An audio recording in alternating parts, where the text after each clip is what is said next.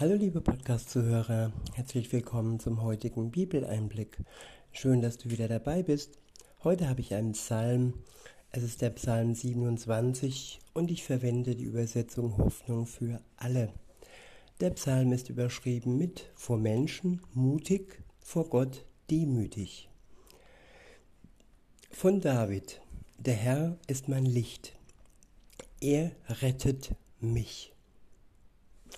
Ja, in einer Welt, in der es im Moment ziemlich dunkel aussieht, nicht, dass die Sonne sich schon ja, dauerhaft verzogen hätte, sondern dunkel in Form von ja, düster und Hoffnungslosigkeit und Bedrängung, Enge und wenig Liebe und Fürsorge, ja, Egoismus und Geldgier ist zu sehen, aber Licht bekommen wir alleine durch den Herrn.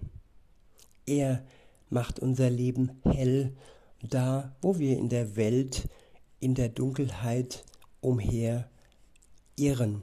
Und er zeigt uns den Ausweg, das Licht im dunklen Tunnel sozusagen, und er führt uns ans sichere Ziel. Er bereitet uns vor, dass wir die Zeit bis zum Tag des Herrn, wo Jesus Christus wiederkommt, zurück in diese Welt, ja, dass wir diese Zeit gut überstehen und uns in der Dunkelheit nicht verirren. Weiter heißt es, vor wem sollte ich mich noch fürchten? Bei ihm bin ich geborgen, wie in einer Burg. Vor wem sollte ich noch zittern?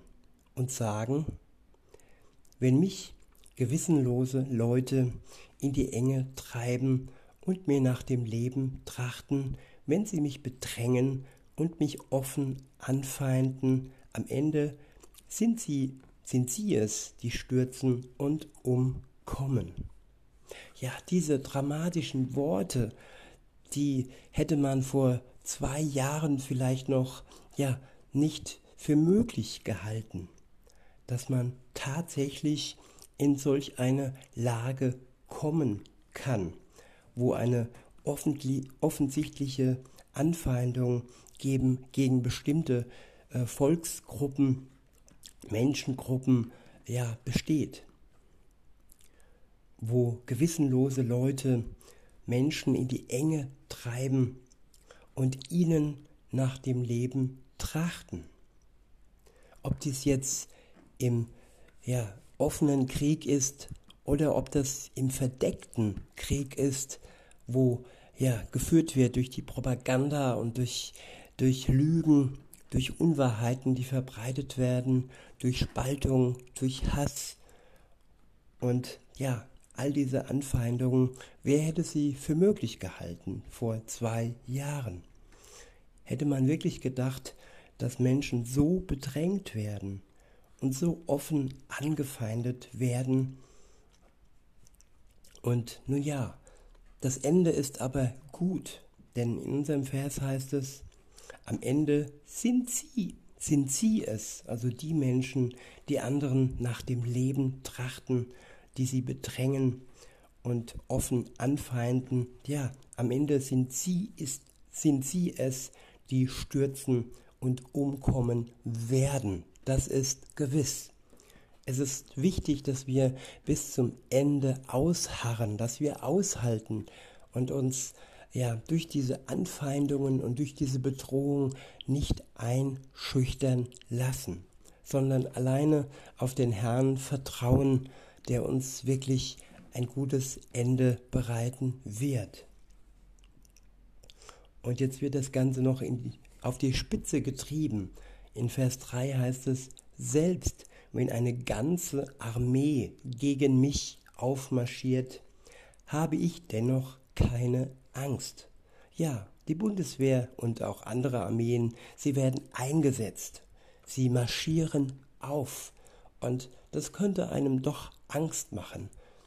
Insofern, ja, aber wer sich an diesen Psalm hält und wer sich an Gott hält, der braucht keine Angst haben, nicht einmal vor einer riesigen Armee.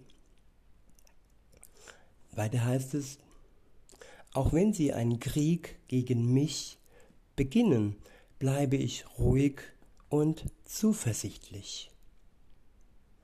Ja, Kriege, wo man nur hinschaut, im Ausland, im Inland, sie sind zwar unterschiedlich, in unterschiedlichen Formen werden sie geführt, aber trotzdem ist es so kriegerisch, wie es noch nie auf der Welt war. In Vers 4 heißt es, um eins habe ich den Herrn gebeten, dass das ist alles, was ich will. Doppelpunkt. Solange ich lebe, möchte ich im Haus des Herrn bleiben.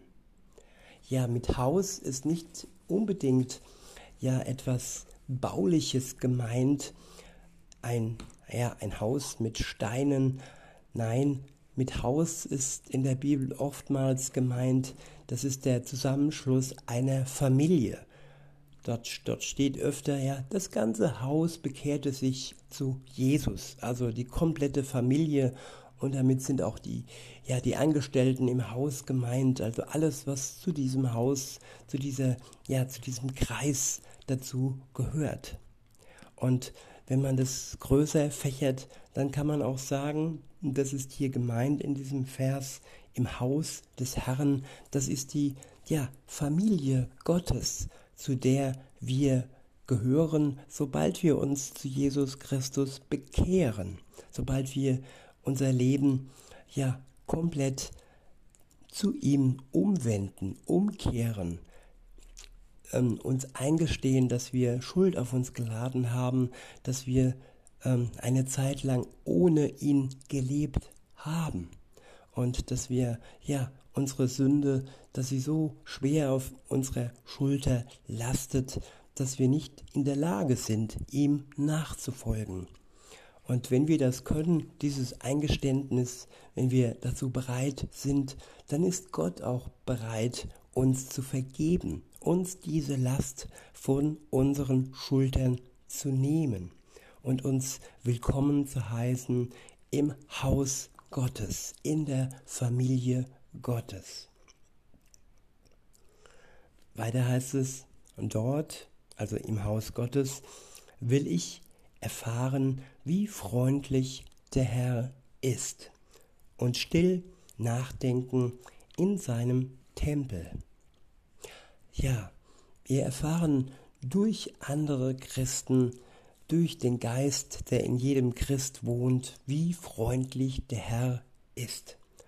Und wenn wir dann wirklich tatsächlich im Tempel, im Haus Gottes wohnen, wenn Jesus uns zu sich holt in den Himmel, ja, dann werden wir auch sichtbar und offensichtlich bei Gott wohnen und er wird unter uns sein und wir werden in seiner Nähe sein und ja, keine Sonne ist mehr nötig, denn sein Licht strahlt dann ganz hell. Weiter heißt es, er bietet mir Schutz, also heute Schutz in schwerer Zeit und versteckt mich in seinem Zelt. Er stellt mich auf einen hohen Felsen unerreichbar für meine Feinde ringsumher. Ja, wer auf Gott vertraut, wird in der Zeit, wo er noch ja berufen ist, wo er noch durch Gott ja einen Auftrag hat, er wird unerreichbar sein für seine Feinde. Und wenn dann seine Zeit gekommen ist, ja, dass er ja sein irdisches Leben hinter sich lässt, dann wird er das ewige Leben sichtbar bekommen. Er wird einen neuen Körper bekommen, der Marke Himmel. Und ähm, ja, der Tod hat keine Macht über uns, wenn wir mit Jesus verbunden sind.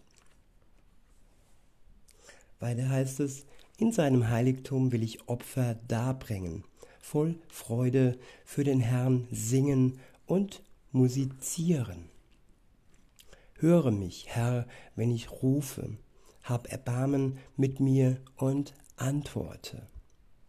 Ja, wir dürfen zu Gott rufen, das ist wichtig, dass wir nicht einfach alles in uns hineinfressen, sondern ganz laut zu ihm rufen oder auch leise. Er hört uns so oder so. Ähm, es geht da eher darum, dass wir uns Luft machen, dass wir uns befreien. Und es ist manchmal besser, wenn es laut geschieht. Also nicht, dass man denken soll, dass, dass Gott schwerhörig ist. nee. Weiter heißt es, hör mich, Herr, wenn ich rufe hab Erbarmen mit mir und antworte. Ich erinnere mich, dass du gesagt hast, sucht meine Nähe. Ja, zu Gott rufen und seine Nähe suchen. Das sind bewusste Schritte, die wir tun dürfen, um in seine Nähe zu kommen. Es geht nicht darum, dass wir einfach ja, auf dem Platz äh, sitzen bleiben, wo wir sind und keine Schritte zu Gott hin unternehmen. Und Gott suchen heißt ja nach ihm in seinem Wort suchen, mit ihm reden, zu ihm beten und er wird sich dann uns zu erkennen geben. Weiter heißt es, das will ich jetzt tun und im Gebet zu dir kommen. Verbirg dich darum nicht vor mir, stoße mich nicht im Zorn zurück. Gott ist nicht zornig auf den Menschen. Jeder einzelne Mensch ist von ihm geliebt. Worauf er zornig ist, das ist die Sünde. Und wenn die Sünde zwischen uns und ihm steht, dann ist Gott zornig. Und wenn wir an unserer Sünde festhalten uns an sie klammern und nicht loslassen wollen, dann ja, kann er uns nicht freundlich, äh, kann er sich uns nicht freundlich zuwenden, weil die Sünde noch im Weg steht wie eine riesige, unüberwindbare Mauer. Nicht, dass er das nicht überwinden könnte, er hat es durch seinen Tod am Kreuz, aber es geht darum, dass wir ihm die Möglichkeit geben, dass er uns errettet und dazu ist die Erkenntnis der Schuld und die Eingeständnis, das Eingeständnis ähm, nötig. Weiter heißt es, Gib mich nicht auf, verlass mich nicht, du mein Gott und mein Retter. Ich wiederhole, ich habe einen Teil übersprungen. Verbirg dich darum nicht vor mir, heißt es in Vers 9, stoße mich nicht im Zorn zurück. Ich diene dir und du hast mir bisher immer geholfen. Ja, Gott hilft uns immer. Wenn wir die Verbindung zu ihm halten, dann ist dieses immer ewiglich. Es gilt für immer. Weiter heißt es, Gib mich nicht auf, verlass mich nicht, du mein Gott und mein Retter. Selbst wenn Vater und Mutter mich verstoßen, nimmst du, Herr, mich dennoch auf. Zeige mir, was ich tun soll. Führe mich auf sicherem Wege meinen Feinden zum Trotz. Liefere mich nicht ihre Rachgier aus. Falsche Zeugen verklagen mich. Sie speien Gift und Galle. Ich aber bin gewiss, dass ich am Leben bleibe und sehen werde, wie gut es Gott mit mir meint. Vertraue auf den Herrn, sei stark und mutig. Vertraue auf den Herrn. In diesem Sinne wünsche ich euch noch einen schönen Tag und sage bis denne.